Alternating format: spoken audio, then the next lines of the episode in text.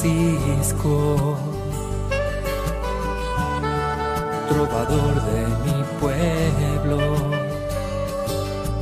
hoy perseguido por servir al Señor.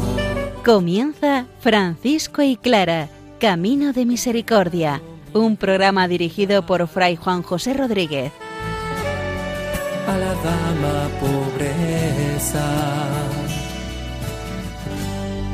para poder estar más cerca de Dios. Yo, Clara, Un saludo fraterno de paz y bien, hermanos. San Francisco y sus hermanos, camino de Espoleto, van tejiendo la forma de vida franciscana. El amor a la pobreza se desprende de la vivencia radical de la persona de Jesucristo. ¿Cómo podemos ser más de Dios? Quitándonos nuestras posesiones, no fijando nuestro sentir en las cosas de aquí abajo. Empezamos una nueva andadura leyendo una biografía de Santa Clara. Estudiaremos el personaje histórico y espiritual de la Santa de Asís de otra forma. Recurramos a la palabra del Señor una vez más. Ella será la guía y la norma para que nosotros seamos capaces de encontrarnos al Señor al estilo franciscano.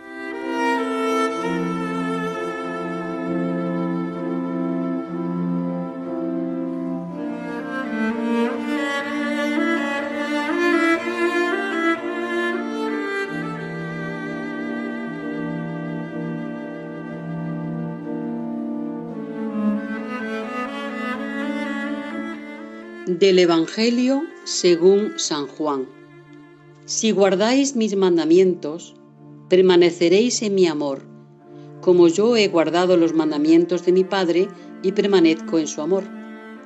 Os he dicho estas cosas para que mi alegría esté dentro de vosotros y vuestra alegría sea completa. Este es mi mandamiento. Amaos unos a otros, como yo os he amado. Nadie tiene mayor amor que el que da la vida por sus amigos. Vosotros seréis mis amigos si hacéis lo que yo os mando.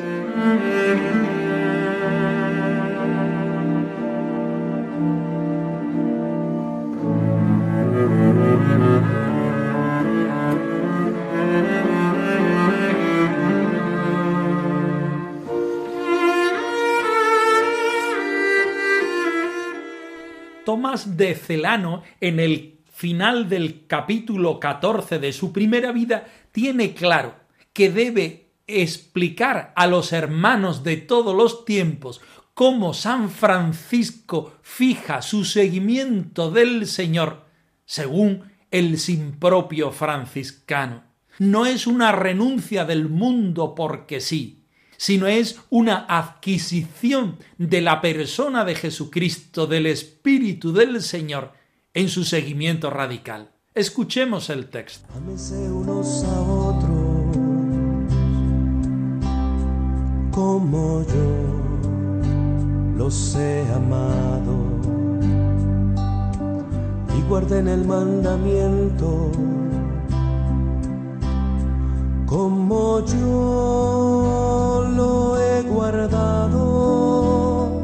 Grande era su alegría cuando no veían ni tenían nada que vana y carnalmente pudiera excitarles a deleite. Comenzaron a familiarizarse con la santa pobreza y, sintiéndose llenos de consolación en medio de la carencia total de las cosas del mundo, determinaron vivir perpetuamente y en todo lugar unidos a ella, como lo estaban al presente ya que, depuesto todo cuidado de las cosas terrenas, les deleitaba sólo la divina consolación, establecieron y se confirmaron en ello, no apartarse nunca de sus abrazos, por muchas que fueran las tribulaciones que los agitasen y muchas las tentaciones que los importunaran. Y aunque la belleza del lugar, que suele ejercer no pequeño influjo en la relajación del vigor del alma, no había cautivado su afecto, a fin de que ni siquiera una permanencia excesivamente prolongada pudiera suscitar en ellos apariencia de propiedad, abandonaron el lugar y, siguiendo al Padre feliz, entraron en el valle de Espoleto. Verdaderos amantes de la justicia trataban también de si debían convivir con los hombres o retirarse a lugares solitarios.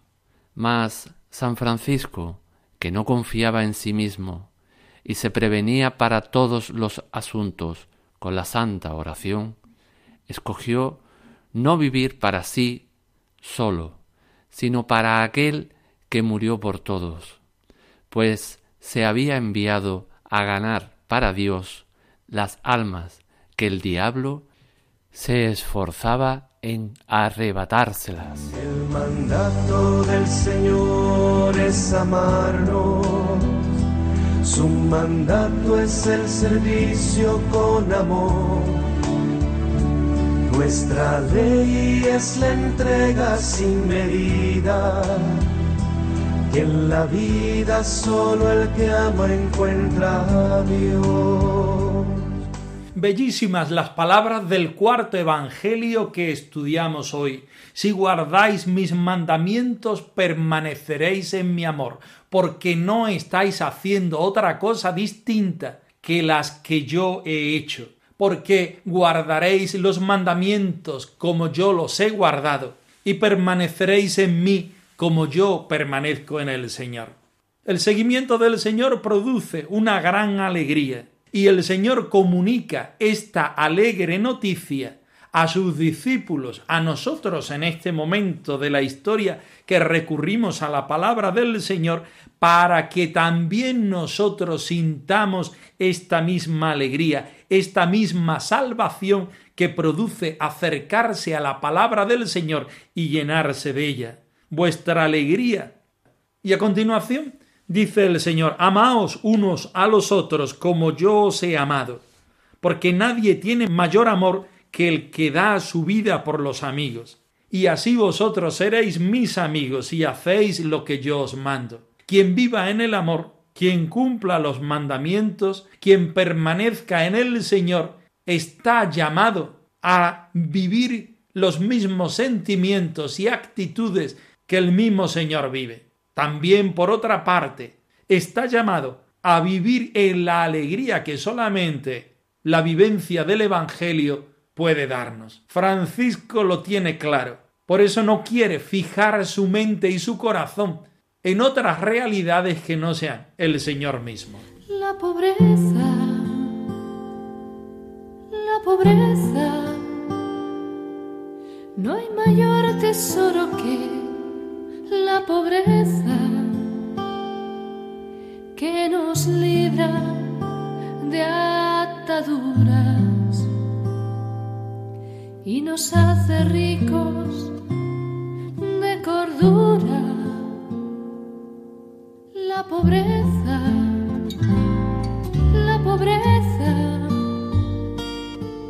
no hay mayor tesoro que la pobreza que nos libra de ataduras y nos hace ricos Debemos tener mucho cuidado al leer el principio de este número 35 del capítulo 14 de la primera vida de Tomás de Celano, porque el lector no avezado puede llegar a la conclusión que Francisco quería hacer una fuga del mundo, que Francisco no veía al Señor en las cosas de la naturaleza, en las cosas bellas de la vida. Pero es justamente todo lo contrario. Francisco no quiere entretenerse, no quiere hacer más opción que la opción por el Señor. Por eso reconoce desde el principio en el seguimiento del Señor que la santa pobreza es una mediación importantísima para encontrarse con el Espíritu del Señor. La carencia total de las cosas del mundo, como dice el biógrafo, determinaron vivir perpetuamente y en todo lugar unidos a ella, como lo estaban en ese momento presente, ya que depuesto todo cuidado de las cosas terrenas, les deleitaba sólo la divina consolación, y así establecieron no apartarse nunca de sus abrazos por muchas que fueran las tribulaciones. No huyen del mundo, no hacen de la pobreza su Dios, sino todo lo contrario, justamente porque han hecho la opción por el Señor, todo lo demás se sitúa y se resitúa en esa opción primera. Los hermanos menores, los franciscanos, todos los seguidores del Espíritu de San Francisco están llamados a encontrar en el Señor su propia riqueza y en esa riqueza todo lo demás se resituará en proporción y en comparación. Y todas las cosas de la tierra serán una llamada para encontrarse con el Dios, nuestra única riqueza. De gracia he de dar lo que de gracia recibí, confiando en tu poder, sustento y dirección yo iré por ti y en ti, donde quieras que vaya, yo iré confiando en tu poder. Envíame, Señor.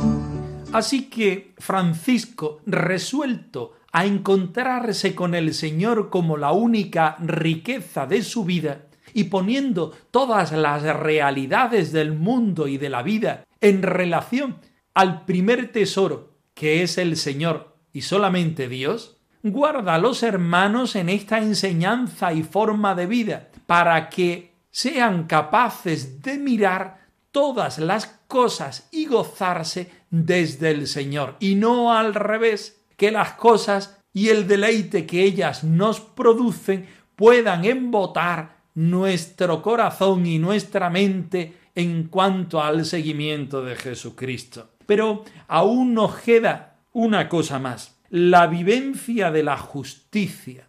Si Dios se compromete con el mundo, si Dios se compromete con los hombres, también nosotros que nos encontramos con el Señor y hacemos opción fundamental por el Señor, debemos vivir de la misma forma que Él vivió. Amantes de la justicia, trataban también de si debían convivir con los hombres o retirarse a lugares solitarios. La eterna pregunta de San Francisco que no se la hace al principio de su seguimiento al Señor, sino que se la hace en todos los momentos de su vida. Señor, ¿cómo podemos vivirte? ¿Cómo podemos contemplarte? ¿Cómo podemos servirte las criaturas? ¿Qué quieres tú que hagamos con nuestra vida para mejor encontrarte, mejor servirte, mejor seguirte? Y dice el biógrafo que San Francisco, que no confiaba en sí mismo y se prevenía para todos los asuntos con la santa oración, escogió no vivir para sí solo, sino para aquel que murió por todos, pues se sabía enviado a ganar para Dios las almas, que el diablo se esforzaba en arrebatárselas. San Francisco quiere responder al Señor en simplicidad y en austeridad. Y si el Señor le pide que sirva a los hermanos mediante la justicia, mediante su acción social, mediante la donación de sí mismo, San Francisco no duda de salir de su contemplación para servir al Señor radicalmente y al cien por cien. También nosotros estamos llamados en nuestro momento histórico y en el lugar donde vivimos a preguntarnos en cada momento qué es lo que quiere el Señor de nosotros y a salir de nosotros mismos para responder desde la vida y desde la acción aquello que previamente el Señor en la oración nos pide. Para mí, lo más querido, lo más dulce, lo más grato, ha sido siempre y ahora lo es. Que se haga en mí de mí, que se haga en mí de mí, lo que sea más del agrado del Señor. Que se haga en mí de mí, que se haga en mí de mí, lo que sea más del agrado del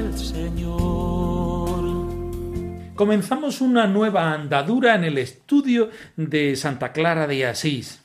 Después de la bula de canonización, después del testimonio de las hermanas, después de todos los escritos de la santa y de la forma de vida, nos atrevemos a traeros una biografía acerca de la figura histórica y espiritual que supone nuestra Madre Santa Clara no podemos eh, atender a mucho tiempo porque los programas de radio miden constantemente el tiempo. Así que nos disponemos a leer una pequeña biografía titulada Me llamo Clara de Asís mm, de Gadi Bosch Pons, una clarisa, que de una manera fresca y comprometida nos trae el mejor rostro de la Madre Santa Clara acerquémonos al primer capítulo titulado justamente como la propia obra.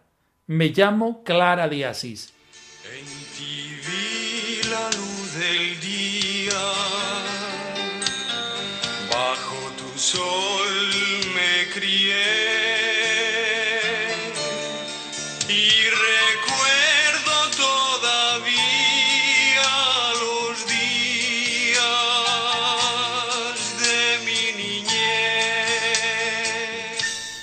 En el nombre del Señor comienza la forma de vida de las hermanas pobres. Y en el nombre del Señor iniciamos también el itinerario para conocernos mientras caminamos, mm, estés donde estés.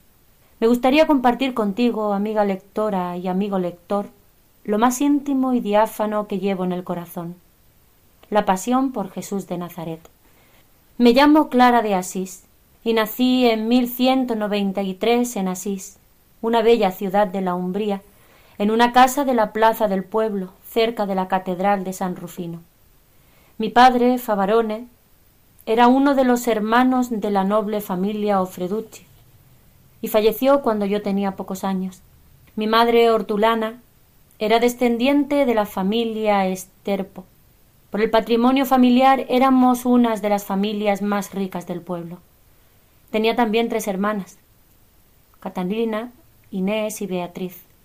Mi padre y mi madre soñaban para mí un matrimonio conveniente y digno de la nobleza de las familias, para así conservar el patrimonio. Con todo lo que yo soñaba era muy diferente. Sentía dentro de mí algo que todavía no sabía traducir, pero que me señalaba otro camino.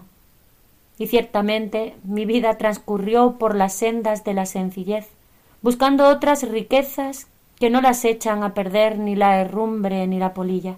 Como toda la gente de Asís, vivimos la amargura de la guerra, las dificultades y la pena del exilio, consecuentes de la revuelta del pueblo de Asís contra la nobleza.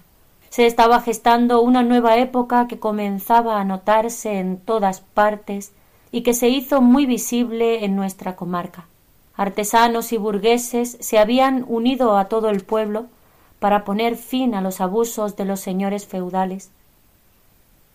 Las tropas comunales aprovecharon la ocasión de la lucha del imperio contra el papado y la ausencia de Conrado de Lutzen, conde de Asís. El pueblo se levantó en masa, destruyeron el castillo de la roca que dominaba la ciudad en todos los sentidos, incendiaron palacios y casas y quedó casi todo destruido. Muchas familias huyeron y se refugiaron en las fortalezas de sus aliados de Perusa, la ciudad enemiga de Asís.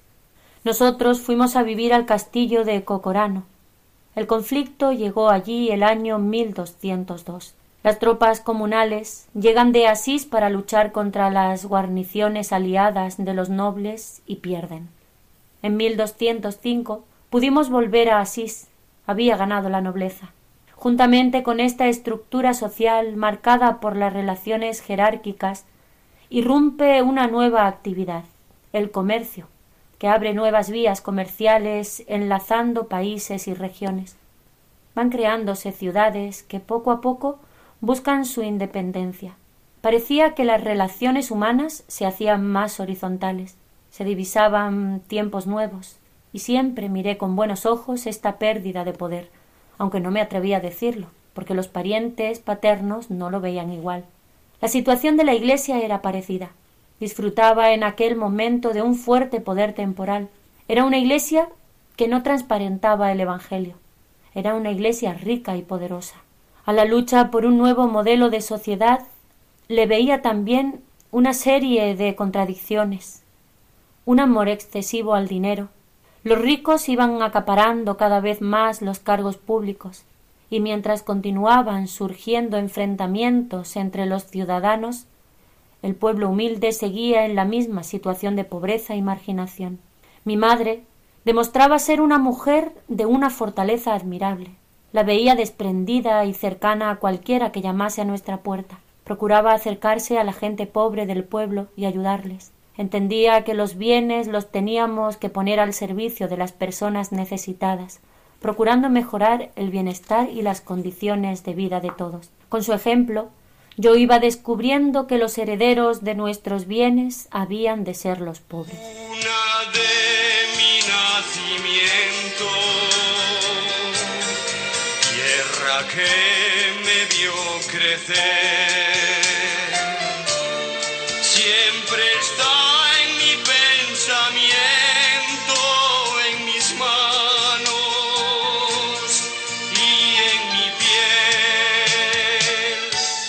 Encontramos con el personaje histórico de Clara de Asís, nacida en 1193 en Asís, ciudad de la Umbría su padre Favarones era uno de los hermanos de una noble familia de los Ofreducci. Su madre Hortulana, una mujer descendiente de la familia de los Esterpo. Sus tres hermanas, Catalina, Inés y Beatriz, que nos las encontraremos en el seguimiento también franciscano. Una ciudad que estaba metida en las revoluciones propias del medievo, que empezaba a ver entre guerras la luz del nacimiento de una nueva clase social. Clara, siendo noble, entiende la vida de otra forma. También entiende la situación de la Iglesia desde un acercamiento más a los pobres y a los necesitados. Hortulana, la beata Hortulana, como así la llamamos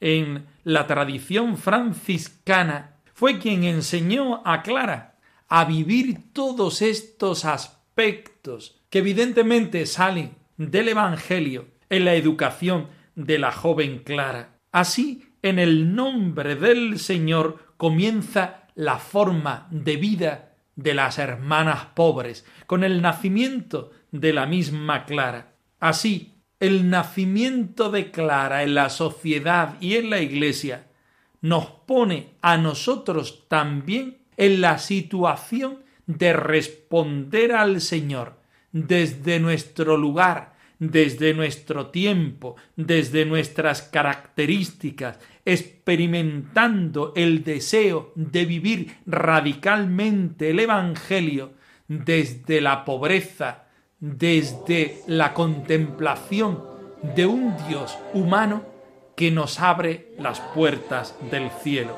Una bella y sencilla vida que nos invita a ser evangelio.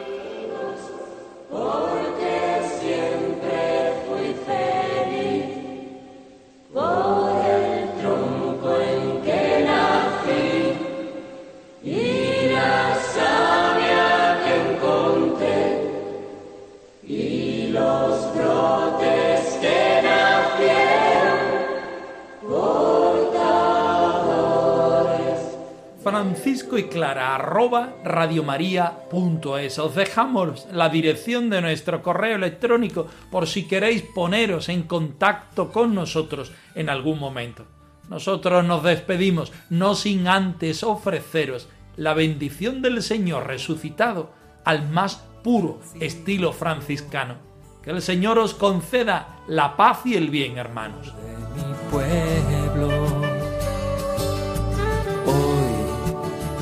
Perseguido por servir al Señor. Han escuchado en Radio María Francisco y Clara, Camino de Misericordia, un programa dirigido por Fray Juan José Rodríguez. a la dama pobreza para poder estar más cerca de Dios. Yo